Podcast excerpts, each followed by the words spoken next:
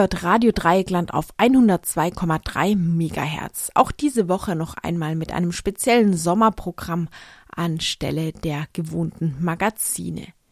Wir senden diese Woche am Montag sowie Mittwoch bis Freitag um 18 Uhr eine Reihe von Mitschnitten aus der Tagung Dekolonisierung, die im Oktober 2022 an der Katholischen Akademie Freiburg stattfand. Heute unser kolonialer Kunstraub. Kolonialismus, Kanonenboote, Kunst und Kuratoren von Professor Dr. Götz Ali. Götz Ali ist Politikwissenschaftler, Historiker und Journalist. Professor Dr. Götz Ali ist Politikwissenschaftler, Historiker und Journalist. Für seine Bücher über den Antisemitismus und die nationalsozialistischen Verbrechen wurde er unter anderem mit dem Heinrich Mann und dem Ludwig Börne Preis ausgezeichnet und 2021 ähm, eben veröffentlichte er die Studie Das Prachtboot. Nun hören wir von ihm einen Vortrag mit dem schönen Titel Kolonialismus, Kanonenboote, Kunst und Kuratoren. Was tun mit den geraubten Schätzen der Südsee? Herzlich willkommen, Professor Ali.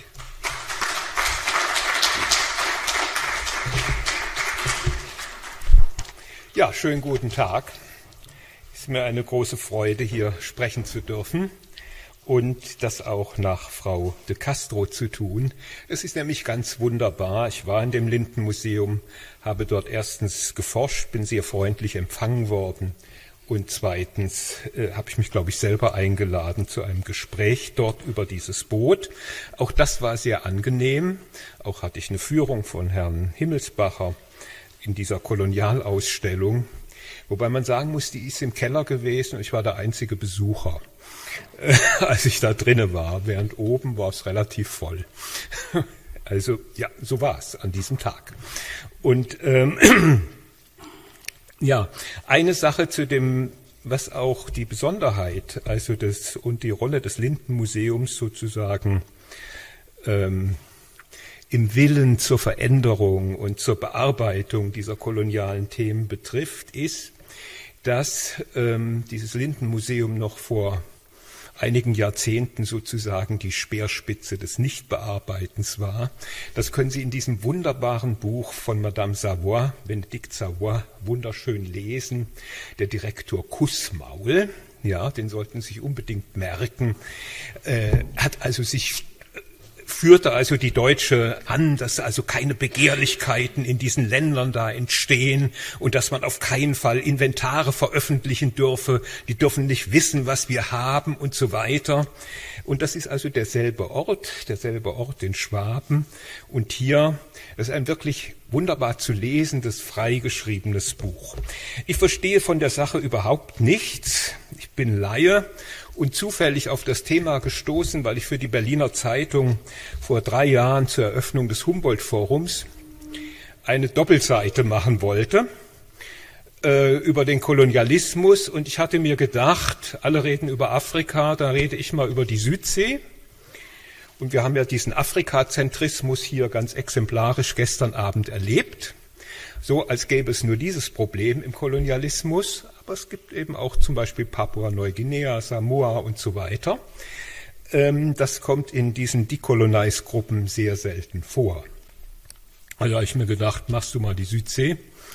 Und ähnlich wie ähm, Herr Grill gestern Abend äh, hatte ich einen persönlichen Bezug dazu, weil mein Urgroßonkel Gottlob Johannes Ali als Militärgeistlicher der kaiserlichen Kriegsmarine bei der Unterschutzstellung unserer Kolonien in Westafrika, in Sansibar und in der Südsee dabei war, als das die Korvette Elisabeth zusammen mit dem Kanonenboot Hyäne dorthin fuhr und dort unsere Fahne errichtet hat. Und er hat das immer mit dem lutherschen Segen. Eine feste Burg ist unser Gott versehen. Es gab dann immer 21 Salutschüsse. Dann wurde im, äh, und dann sang man Heil dir im Sieger, Siegerkranz. Und das nächste Lied war Ich bin ein Preuße, kennt ihr meine Farben? Äh, Und dann gab es eben noch den Pastor Ali. Tote hat es bei dieser Expedition gegeben, aber nicht irgendwie im Kampf, sondern die starben an tropischen Fiebern, fielen mal über Bord und so weiter. Das ist alles in verschiedenen Erinnerungen, auch in den Erinnerungen meines Urgroßonkels. Ich habe das Familienarchiv schön beschrieben. Ja, und das brachte mich also auf die Südsee. Und wir hatten da, das wusste ich schon als Kind, eine Insel, nämlich die Ali-Insel. Die heißt heute wieder ein bisschen anders, Sia, liegt in der Nähe von Madang. Und das war so, immer wenn diese Schiffe da äh, in diese neuen Gebiete eindrangen und sie fanden irgendwelche Inseln oder Landstriche, die auf den Seekarten der Spanier, Briten, Holländer und so weiter nicht verzeichnet waren, dann fuhren sie einmal drumherum, verzeichneten die kurz und benannten sie nach den Offizieren des jeweiligen Kriegsschiffes und der Militärgeistliche hat eben den Rang eines Offiziers. Dieser Urgroßonkel ist übrigens ein sehr würdiger Hauptpfarrer dann von St. Pauli in Hamburg geworden und Antinazi. Ähm, so bin ich dazu gekommen, aber diese Doppelseite war fertig und das Humboldt-Forum eröffnete nicht. Es begann mich zu interessieren. Es war Pandemie. Ich hatte noch so ein Ausstellungsprojekt mit der Topographie des Terrors mit einem sehr schwierigen, störrischen Team dort, die ich leiten musste äh, über die Judenermordung in Polen durch Deutsche. Und da habe ich das nebenher gemacht. Und die Dokumente, die es dazu gibt, äh, sind alle handschriftlich. Und da haben Sie bei meinen Historikerkollegen, die sich mit Zeitgeschichte befassen, eine Einschaltquote von allenfalls fünf Prozent. Die meisten sind unfähig, diese handschriftlichen Akten und Konvolute in schneller Zeit kurz zu überblicken. Das ist ein großes Problem, übrigens auch in der Provenienzforschung. Da sitzen ganz viele Leute, die tagelang an irgendwas rumbrokeln, was man eben doch in anderthalb Stunden sich mal angucken können müsste. Das macht mir also Freude. Und dann wurde daraus ein 40-seitiger Aufsatz. Ich las dann Bücher, etwa von Frau Krämer-Bannow unter kunstsinnigen Kannibalen in der Südsee. Das war eine Literatur, die ich nicht kannte. Gemessen an meinen holocaustologischen Studien ähm, ist der deutsche Kolonialismus nicht schön, aber es ist doch sehr viel weniger schlimm, also auch weniger belastend. Ich sage Ihnen aber auch noch, was mich belastet hat. Daraus wurden dann 40 Seiten. Es war also ein wissenschaftlicher Aufsatz schon fast mit Fußnoten. Dann habe ich an die mir damals noch unbekannte Frau Savoy geschrieben und gesagt, Frau Savoy, wenn Sie von Kolonialismus reden, dann reden Sie ja immer von Afrika. Wir hatten da noch ein bisschen mehr. Und wenn Sie mal eine Tagung haben und ein Sammelband machen, ich könnte da die Südsee äh, behandeln und unsere Kolonie Papua-Deutsch Neuguinea. Ich kriegte aber keine Antwort. Also schrieb ich weiter. Daraus wurde dann ein Buch. Das war ein Jahr vor der Eröffnung des Humboldt-Forums fertig. Dass das Prachtboot, dieses Boot hier im Mittelpunkt steht, das ist auch wieder ein Zufall gewesen. Ich hatte ja keine Ahnung, womit ich mich beschäftige. Da ging eine Kollegin von mir von der Berliner Zeitung, die ich gut kenne, in den Rohbau zu einer Presseführung und der Intendant des Humboldt-Forums, Hartmut Dorgerloh, wurde also von ihr gefragt, sagen Sie mal, da diese, es gibt ja jetzt diese Kolonialismusdebatte und was machen Sie denn, wenn Sie da so Objekte haben, von denen gesagt wird, daran klebt Blut, was machen Sie dann? Da antwortete der, ach wissen Sie, das ist eigentlich gar kein Problem, wir haben so viele Objekte, das tauschen wir dann aus. Also da stellen wir was anderes in die Vitrine. Nun war dieses Prachtboot herrlich renoviert und neu aufgearbeitet, schon in einer klimatisierten Kiste von 24 Meter Länge in dieses, in den Rohbau hineingebracht worden, weil es erst danach zugemauert werden konnte und lag da schon. Und dann dachte ich mir, nimmst du doch dieses Boot, das kriegen sie nicht mehr raus. So, jetzt gucken wir uns dieses Boot mal an. So, das ist das Prachtboot. So wurde es, es kommt von der Insel Louvre, das ist das Hermit-Atoll kurz unter dem Äquator, das gehörte zu dieser damaligen Kolonie. Und äh, das ist hier der Hafen von Matupi. Da saßen die wichtigsten deutschen Kaufleute in der Südsee. Das war das Handelshaus Hernsheim und dort ein Herr Thiel, der aus München stammte. Und Hernsheim stammte aus Mainz. Das waren im Grunde Sozialaufsteiger, Abenteurer, die schon vor den Kriegsschiffen in der Südsee gewesen waren und dort den Handel entwickelt hatten. Erst danach wurde, kam die staatliche sogenannte Unterschutzstellung. Sie sehen hier die Größe und es handelt sich um einen Zweimaster. Es können da ungefähr 50 Leute drauf. Sie haben den Ausleger. Sie haben da diese, diese Plattform, kleine Paddel, falls mal kein Wind da ist oder äh, man durch die Korallen etwas navigieren muss. Und diese sehr schöne Verzierung.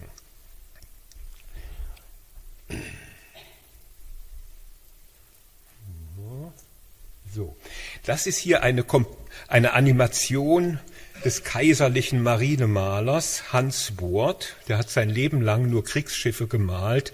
Sie kennen vielleicht Der letzte Mann. Und ähm, der hat auch hier sich mit diesem Boot beschäftigt. Das ist eine Postkarte im Ersten Weltkrieg gewesen, Kolonialkriegerdank, zur Erinnerung an die Gefallenen unserer kaiserlichen Schutztruppe in den Kolonien und der dortigen Polizisten. Ähm, aber hier hat man eine Vorstellung, wie dieses Boot funktionierte. Das in Berlin, davon gibt es kein Bild, dass es jemals geschwommen ist, aber es gibt eine Beschreibung von einem deutschen Arzt, der auf einem ähnlichen Boot gesegelt ist. Das konnte sehr gut segeln und zwar gegen den Wind kreuzen. Sie müssen sich vorstellen, dass mit diesen Booten, Booten dieser Art, vor vielen zehntausend Jahren die Südsee besiedelt worden ist. Das ist das einzige Exemplar, das es noch gibt auf der Welt in Berlin. Es ist Weltkulturerbe.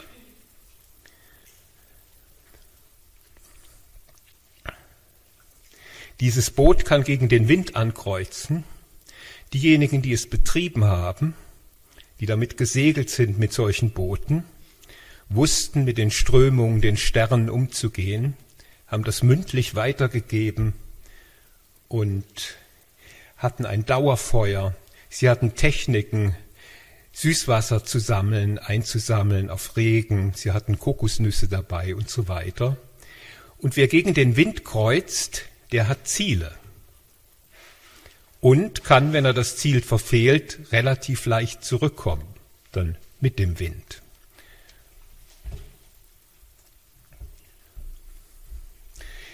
Nun habe ich hier zum Vergleich, haben Sie oben ein phönizisches Boot, dann haben Sie hier das Modell eines griechischen Bootes, eines römischen Bootes und hier ein Wikingerboot. Keines dieser Boote kann gegen den Wind kreuzen. Sie haben alle nur Treibsegel. Wer sind hier die Primitiven? Wer sind hier die Fortschrittlichen? Das wäre auch in den Museen zu fragen. Solche Fragen. Wir haben auch eine wunderbar angepasste Hauskultur entwickelt. Das waren Menschen, die keinerlei Metall hatten. Diese vier Boote, die Sie hier rechts sehen, das stammen alle aus Kulturen mit Metall. Die konnten also Schraubverbindungen, Metallverbindungen und so weiter herstellen. Nicht in der Südsee. Und das ist eine große Leistung. Ein solches Boot ist auch nachgebaut worden von einem amerikanischen Wissenschaftler, um die Kontiki-These, das werden die Älteren zumindest von Ihnen kennen, dass ähm, die Südsee von Südamerika her äh, besiedelt worden sei, äh, zu widerlegen. Heute weiß man, dass die Besiedlung hauptsächlich aus der Ecke von Taiwan, Vietnam und so weiter vor 20, 40.000 Jahren, je nachdem, stattgefunden hat. Man nennt das Lapidarkultur, man hat da bestimmte Formen, äh, wie bei uns mit den Schnurkeramikern und so weiter, nach bestimmten Keramik beobachtet und auch die Ausbreitung feststellen können. Neuerdings, und da wären wir bei den Human Remains, den Knochensammlungen, vor allem Schädelsammlungen, werden diese Schädel ja, darüber wird öffentlich nicht gesprochen, erstmals wissenschaftlich untersucht, zum Beispiel in unserem Leipziger Max-Planck-Institut. Und es wird festgestellt, welche Siedlungsbewegungen es in den verschiedenen Phasen der Vorgeschichte des Altertums gegeben hat.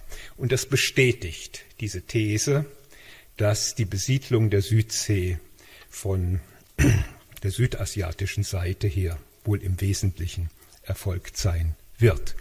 Also die Leipziger sind ganz scharf an den Schädelsammlungen, die sie etwa in Wien haben. Da gibt es im Naturhistorischen Museum 30.000 Schädel. Äh, und da gibt es auch solche aus der Südsee, dass man da entweder aus den Zähnen oder aus dem Felsenbein, das ist der härteste Knochen, den wir haben, am Ohr, hinter dem Ohr, äh, Proben nimmt und feststellt. Wir haben ja auch gerade einen Nobelpreis dorthin vergeben. Ähm, und rauskriegt, wer wie wo mit wem verwandt ist. Selbst wenn es gelegentlich in diesem Buch so scheint, als würde ich gegen Museumskuratoren anschreiben, so tue ich das nicht. Ähm, nicht wenige von ihnen, und das haben wir gerade gehört, weisen auch im Kontext ihrer Sammlung seit vielen Jahren oder einigen Jahren in Köln ist das schon seit den 80er Jahren normal gewesen, auf die kolonialen Hintergründe der von ihnen angehäuften Kult- und Kunst- und Alltagsgegenstände hin. Diese Kustoden hüten und Kuratoren hüten, konservieren, erforschen das Überkommene. Ich glaube, das ist eine Leistung, die man unbedingt respektieren muss. Dadurch sind die Sachen erstmal noch da. Ja, also das sollten wir nicht ignorieren. Der damit verbundene Konservatismus, das Zusammenhalten, Erweitern der Sammlung sind eben auch Tugenden, die zu diesem Beruf gehören. Ja, auch das sollte man nicht ignorieren. Nicht dazu gehört das Konzept des Humboldt-Forums. All das, was wir von Frau de Castro vorhin gehört haben, funktioniert im Berliner Ethnologischen Museum im Humboldt-Forum überhaupt nicht. Das ist wirklich ein Skandal. Die jetzige Ausstellung dort lässt jegliche Einordnung des Gezeigten vermissen und diese Präsentation bedarf einer entschlossenen und sofortigen Revision. Derzeit werden die Objekte Sie werden eben zu Objekten reduziert, häufig ganz unverstandenen menschlichen Kulturen zum erheblichen Teil als nicht weiter erläutert. Sie lesen da nichts. Sie haben da solche Türme, die gehen bis hier zur Decke aus Glas und da sind dann zehn Holzkrokodile drin, die irgendwo in der Südsee geschnitzt wurden. Da steht nichts dazu, wo die herkommen. Und Sie müssen sich jetzt vorstellen, wir würden hier in Deutschland in einem Museum über deutsche Ethnologie, ja, für die hiesigen Indigenen in Deutschland, ein Museum machen, wo wir 20 Marienfiguren übereinander stapeln und nichts dazu schreiben. Sagen, das ist irgendwie, ja, das war so eine Heilige. Und das wird bezeichnet als zeitgemäßes Schaumagazin. In Wahrheit herrscht dort Unkenntnis, Gedankenfaulheit und geschichtsfeige Regie. Und das geht noch weiter. Wie zum Hohn findet all das im Humboldt-Forum statt, dessen Namensgeber Wilhelm und Alexander von Humboldt sahen sich ständig gesteigerte Verpflichtungen, äh, Erkenntnis verpflichtet. Nicht so die Völkerkundler, Kuriositäten, Kurios, Kuriositätensammler, Raubhändler, Abenteurer und Soldaten, von denen die meisten Objekte in der Südsee gesammelt worden sind. Frau de Castro, Sie haben vorhin auf die schönen Orden hingewiesen, die man in Württemberg kriegte. Man kriegte sie auch in Berlin. Äh, für dieses Boot kriegte, kriegte das Haus Herrnsheim nicht nur einen Konsultitel, ja, Äh, später kriegte man die auch noch in Schweden und Oslo. Deswegen sind große Südseesammlungen aus, Deutsch, aus der deutschen Kolonie in Schweden und in, äh, also in Oslo und Stockholm zu finden. Äh, sondern man kriegte sie auch in Dresden, man kriegte sie auch in Berlin, den Roten Adlerorden. Und das war wichtig. Das war sozusagen moralisches, ideelles Kapital.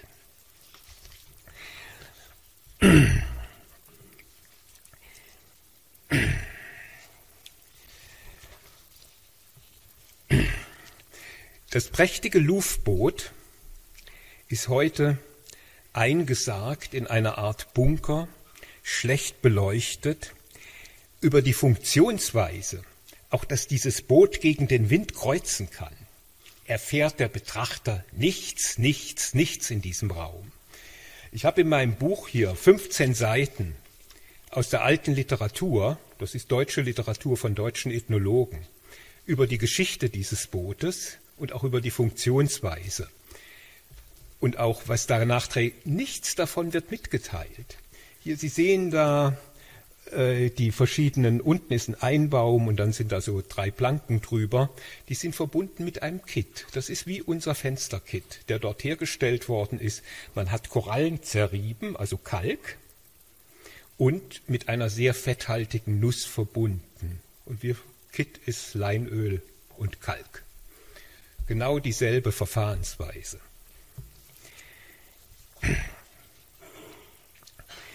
Man erfährt kein Wort in diesem Raum über den deutschen Kolonialismus. Als ich mich für dieses Boot entschieden hatte, wusste ich nicht, dass eine der schrecklichsten ähm, sogenannten Strafexpeditionen auf dieser Insel Louvre 1882 stattgefunden hatten. Ich sah das, fand das dann erst kurze Zeit später heraus, anhand der sehr knappen deutschen Literatur über die Geschichte des deutschen Kolonialismus in der Südsee. Aber es gibt eine gute Literatur, die rund um den Pazifik entstanden ist, also in Australien, in Neuseeland, ähm, auch auf Hawaii, auf den, äh, in Kalifornien an den Universitäten auch Leute, die aus Deutschland sozusagen dahin geflüchtet sind und sich mit deutschen Archiven gut auskennen. Diese Strafexpedition 1882, also kurz vor der offiziellen Unterschutzstellung, fand statt zehn Tage lang. Die Insel Louvre, die sechs Quadratkilometer groß ist, dort lebten damals 400 Leute in mehreren Dörfern. Sämtliche dieser Dörfer und mehr als 20 solcher Boote, nämlich alle, sind von den Deutschen, von dem deutschen Marinekommando damals zerstört worden und alle Häuser abgebrannt. Mindestens die Hälfte der Leute ist sofort gestorben und hier im Militärarchiv Freiburg haben sie 100 handschriftliche Seiten, die genau diese Strafexpedition beschreiben. Das hindert das Berliner Ethnologische Museum nicht daran, bis vor kurzem zu behaupten, dieses Boot sei völlig legitim und freiwillig nach Deutschland gekommen, gekauft worden von den Einheimischen, wobei der Händler Herrnsheim in seinen Erinnerungen schreibt, die jeder seit Jahrzehnten lesen kann, dieses Boot ging in meine Hände über. Gucken Sie mal, was so im 20. Jahrhundert in Deutschland und anderswo alles in anderer Leute Hände überging. Ja, das heißt nicht kaufen. Der Effekt, dieses, der einzige Effekt, den dieses Buch ausgelöst hat, ich habe den Leuten dort die Fahnen im Ende März zugeschickt, Herrn Koch, dem Direktor des Ethnologischen Museums war, dass sie das Wort kaufen in letzter Minute und zwar im ganzen, in der ganzen Schau des Humboldt-Forums durch erwerben ersetzt haben. Ja, erworben, erworben. Tja, ja, ja. So, aber sehen Sie, in diesem Raum, in diesem schlecht ausgeleuchteten Gelass, in dem Sie nichts über die Insel erfahren, ja, finden Sie nichts über den deutschen Kolonialismus. Aber wenn Sie oben reingehen auf die Galerie und dann hinabsteigen in diesen Bunker, wo das Boot dann ist, da werden Sie informiert beim Betreten dieses Bootsbunkers. 1948 bis 58 führten die USA auf den Marshallinseln Atomwaffentests durch. Also die anderen, ja, das erzählen wir gerne, die Bösen, ja. Das geht dann noch weiter. Ja, es, das hängt immer noch da. Ich gucke immer mal, ob sie das abgehängt haben, diese Deppen. Das tun sie nicht. Ja, und die haben Geld wie Heu gehabt, ja, sagen aber, wir können nichts machen, keine Provenienzforschung, bevor wir nicht mehr Geld kriegen. Und Leute, das stimmt, das stimmt. Nee, das stimmt, wirklich, es ist so.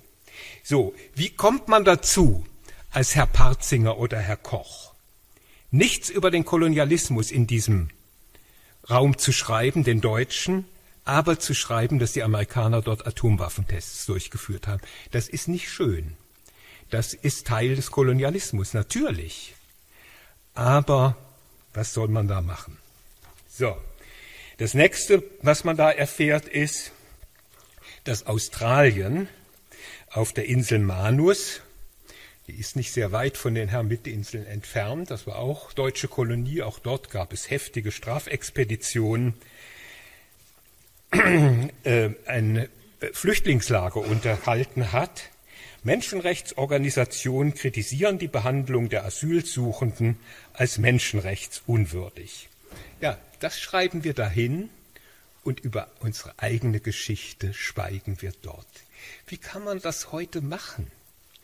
Warum verhindert das niemand? Wir haben da hochbezahlte Intendanten, Kuratorenteams und die machen das einfach. Also das ist mir völlig ein Rätsel. Wir drehen die Sache mal um. Ach so. Der Kaufmann Herms Hernsheim hatte sein Boot, dieses Boot, äh, zunächst dem Rautenstrauch-Just-Museum in Köln angeboten. Da hatte ich auch hingeschrieben, aber wie Sie wissen, diese Kölner Archivalien sind im Stadtarchiv versunken. Aber wenn Sie dort eine Akte beantragen, dann schreiben die Ihnen ja, das ist im Tiefkühlfach, die Akte, und wir restaurieren sie für Sie. Und nachdem das Boot erschienen ist und gerade als ich in Köln eingeladen war zum Vortrag, die haben mich sofort eingeladen, ohne das Buch zu lesen vorher.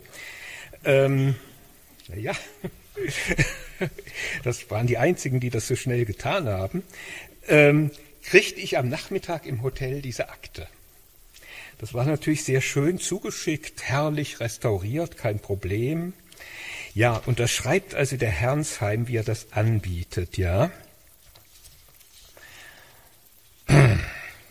Ja, also 1902 schreibt er an den dortigen Direktor Willi Foy, würde ein 50 Fuß langes, vollkommen geschnitztes und bemaltes Prunkkanu aus den Hermitinseln einzig in seiner Art und Zeuge einer vollkommen verschwundenen Kunstfertigkeit.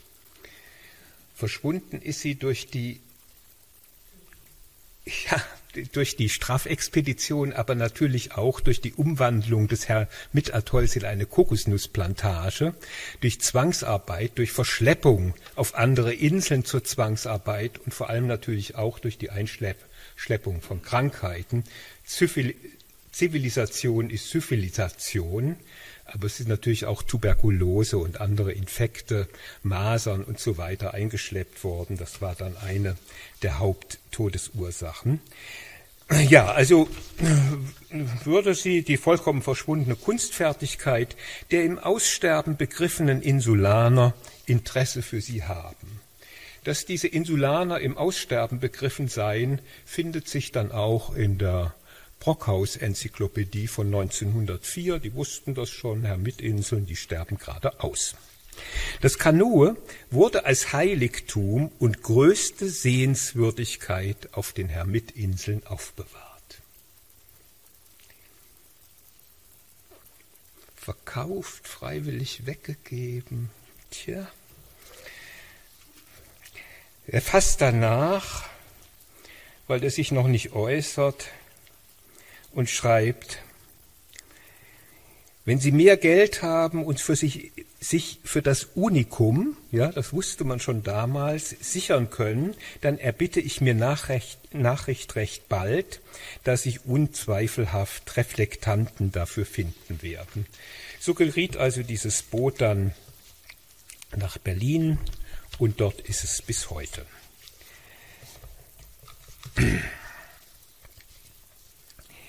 In ihrer Rede zur Eröffnung des, der ethnologischen Schausammlung im Humboldt-Forum fragte die nigerianische Schriftstellerin Adichie am 22. September 2021, wer erzählt die Geschichte? Wer ist der Erzähler und von wem wird sie erzählt? Wer hat entschieden, dass afrikanische Kunst als ethnologisch klassifiziert wird? Wer hat das Recht, den anderen auszustellen? Also Ethnologie heißt ja nichts anderes als Völkerkunde. Also nur Griechisch, das ist kein besserer Begriff. Ich kann auch mit dem Begriff Indigene nichts anfangen, finde den komisch. Wenn man ihn anwendet, dann müsste, würde ich mich als deutschen Indigenen definieren und sagen, ihr dürft mich auch als Indigenen ansprechen. Ähm, Ethnologie bezog sich vor 100, 120, 140 Jahren auf die sogenannten Naturvölker. Wir haben in Berlin das Museum für europäische Kultur, wir haben das Museum für islamische Kultur und für asiatische Kultur.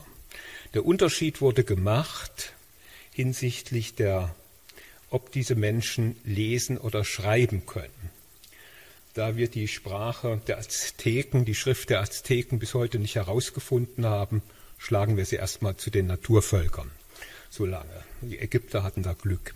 Und ähm, Naturvölker in der alten Definition von damals, das waren geschichtslose Völker, ja, primitive, die sich sozusagen nur vermehren, reproduzieren, gleich von Grashalm, immer dasselbe und so bleiben, wie sie sind, keine Geschichte haben.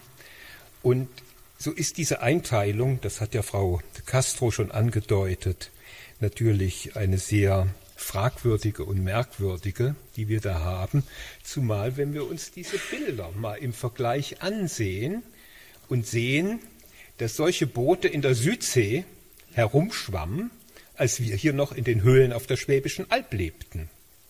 Ja? So, also, wohin gehören die Schätze Afrikas? Frau Adici. Stellen wir uns vor, die Überschrift in einer Zeitung würde lauten, wohin gehören Deutschlands Schätze? Schätze. Hier ist auch bei Ihnen, Frau de Castro, immer wieder das, der Begriff Objekt gefallen. Würden wir sagen, in der alten Pinakothek in München hängen sieben Dürer-Objekte? Würden wir diesen Ausdruck verwenden? Ich glaube nicht. Würden wir sagen, da drüben in Colmar, da haben wir ein interessantes Objekt eines Menschenopferkultes? Das hat diese und jene Maße? Nein, also diese Sprache würden wir so nicht gebrauchen. Wir wenden sie auf bestimmte Gruppen an. Und ich glaube, da kann sich noch einiges mit der Zeit ändern. So, spielen wir den Gedanken von Frau Adici einmal kurz durch. Den hypothetischen Gedanken, wohin gehören Deutschlands Schätze? Und stellen wir die Sache vom Kopf auf die Füße zwischen Papua-Neuguinea, dem heutigen Staat, der setzt sich zusammen aus der ehemaligen deutschen Kolonie und der ehemaligen britischen Kolonie. Das Bismarck-Archipel heißt immer noch Bismarck-See und der höchste Berg dort heißt Mount Wilhelm. Also wir sind da noch so ein bisschen vertreten. Und so ist es nicht. Und so, in Port Moresby, der Hauptstadt des Staates Papua-Neuguinea steht neben dem großen Papuanischen Nationalmuseum ein wuchtig pompöses Museum für europäische Ethnologie. Das stellen wir uns jetzt vor. In der Abteilung Germanisch, germanoslawische Siedlungsgebiete entdeckt der Betrachter die Himmelsscheibe von Nebra, betitelt als Sonne, Mond und Sterneplatte Metall. Daneben wird Uta von Naumburg gezeigt, vorgestellt als weibliche Figur mit Faltenwurf, bekleidet Mitteleuropa Sandstein. Ein paar Schritte weiter hängt ein Bordellbild von Georges Gross, präsentiert als Germano, germanoslawisches Fruchtbarkeitszeremoniell, Ölfarbe auf Leinwand, Interessierte Papuas erläutern ihren, ihren Kindern, putzig müssen sie gewesen sein, diese Urvölkchen der Stammesgemeinschaften Germanoslawiens. Manche Sachen haben sie wirklich gut hingekriegt und das mit den einfachsten Mitteln und in diesem abscheulich kalten Klima da oben.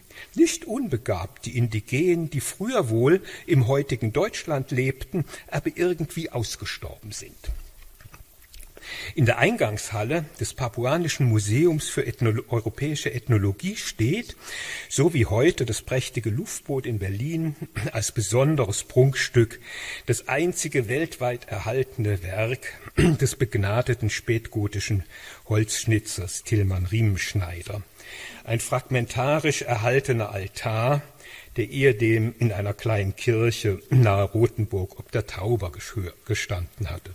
Papuanische Kolonialtruppen hatten dieses Werk äh, vor etwa 150 Jahren mitgenommen und später an das heimatliche Museum verkauft. Die fein geschnitzten, teilweise beschädigten Figuren zeigen die Kreuzigung Christi, Allerdings sind sie nur sparsam beschrieben. Schnitzwerk, Menschenopferkult vor 1870, Nordmitteleuropa, Germanoslawien, Lindenholz, Höhe 1,74 Zentimeter, Breite 113 Zentimeter, Tiefe 47 Zentimeter, Gewicht 94,3 Kilo. So sind die Beschriftungen im Humboldt-Forum, wenn Sie da durchgucken. So. Und dazu behaupten Sie, Sie hätten ganz besonders genaue Provenienzen. Diese Beschriftungen sind ignorant, nichtssagend. Und sie zeigen auch, mit welcher Hast die Dinge zusammengeraubt wurden und zusammengetragen und zusammengeschwindelt wurden. Trotzdem behauptet man im Humboldt-Forum bzw. im Ethnologischen Museum zu Berlin, man habe meist sehr genaue Dokumentation. Das ist gelogen. Die schreiben hin. Admiralitätsinseln, da gibt es noch heute 40 Sprachen und unterschiedliche Kulturen. Die wissen nicht, woher es kommt. Die wissen nicht, welche, wenn es sich um kultische Gegenstände hätte, welche kultische äh, Bedeutung es wo wie hatte.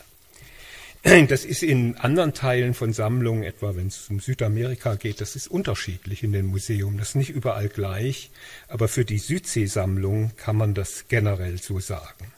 Da hat man zum Beispiel den Sammler Thiel, der uns hier auch dieses Luftboot beschert hat, dafür Konsul wurde und Träger vieler Orden.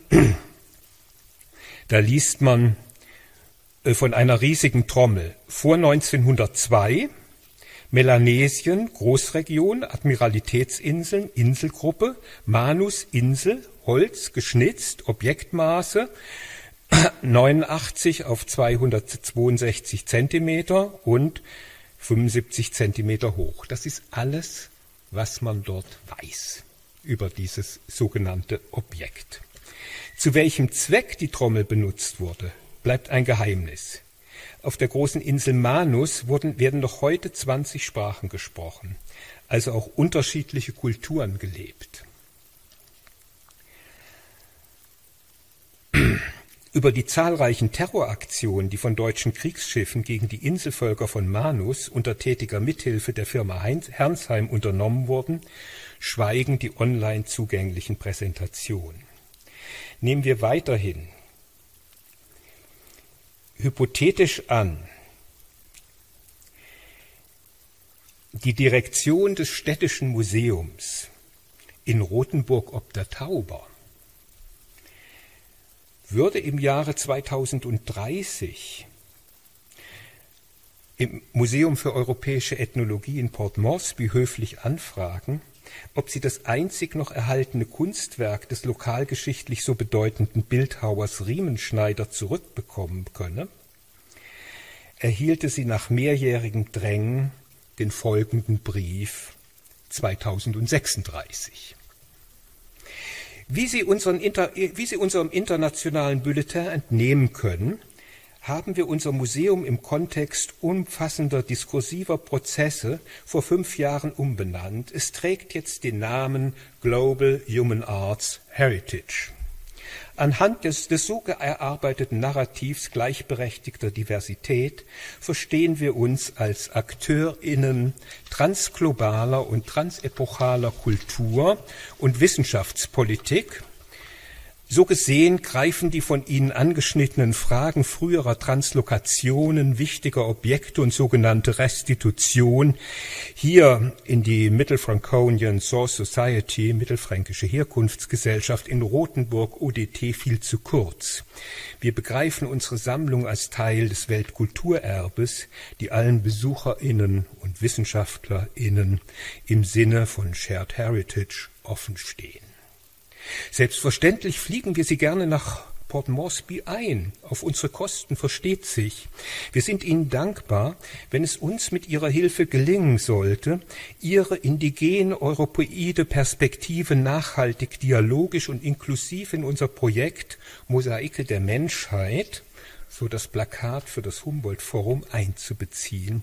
Auf diese Weise möchten wir unsere längst schon problematisierten, unseren längst schon problematisierten Papuazentrismus endgültig überwinden.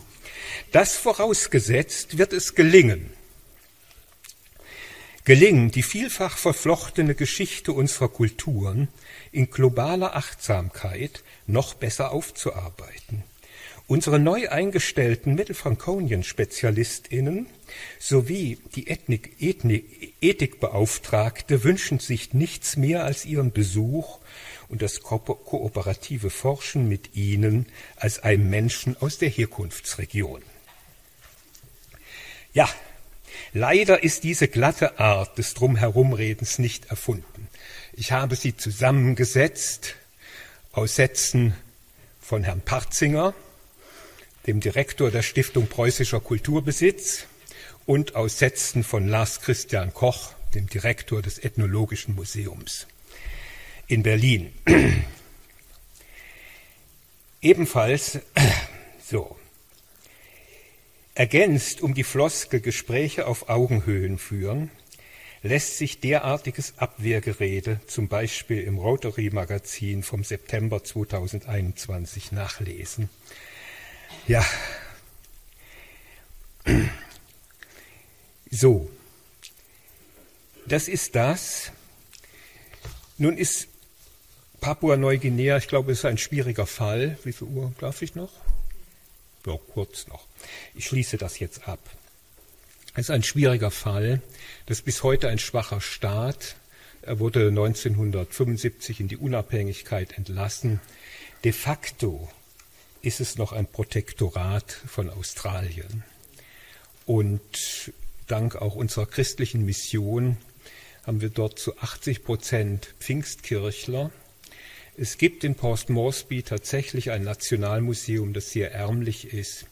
Es hat aus der großen Region Manus, zu der die Hermitinseln gehörten, ja, im Durchmesser irgendwie von 600 Kilometern, wir können dann sagen, vielleicht die ist hundertmal so groß wie das Saarland oder so. Und haben die 190 Objekte und schlechte Objekte. Wir haben in Berlin mehr als 10.000 aus exakt dieser Region. Das, der Katalog dieses Museums ist gemacht von einem australischen Kult Kunsthistoriker und gedruckt in den USA. Daran sehen Sie einiges. Ich habe vorgeschlagen in diesem Buch, dass wir nichts übereilt tun, dass wir abwarten. Es ist sehr unterschiedlich. Nigeria ist ein anderer Fall als hier. Verstehen wir uns als Treuhänder dieser Dinge? das verpflichtet uns, sie zu bewahren. Wenn wir uns als Eigentümer sehen, können wir sie verkaufen, verrotten lassen. Das heißt, es muss mehr Geld investiert werden in die Erhaltung. Und dann warten wir ab, ob es 10, 20 oder 50 oder 100 Jahre geht. Und der Treugeber wäre dann Papua-Neuguinea bzw. Nigeria, die Menschen, aus deren Staaten und Regionen diese Dinge kommen. Das scheint mir ein Weg. Und über diese öffentlichen Diskussionen, das hat ja Frau de Castro schon gesagt, ist ja auch in diese Debatte Bewegung gekommen, wobei man sagen muss, dass da Berlin das allermeiste Geld hat, am zähesten, langsamsten und mit Abstand am schlechtesten ist. Ich habe viele ethnologische Museen inzwischen besuchen können und auch die Leitungen kennengelernt. Und da sind noch einige Anstöße notwendig. Dankeschön.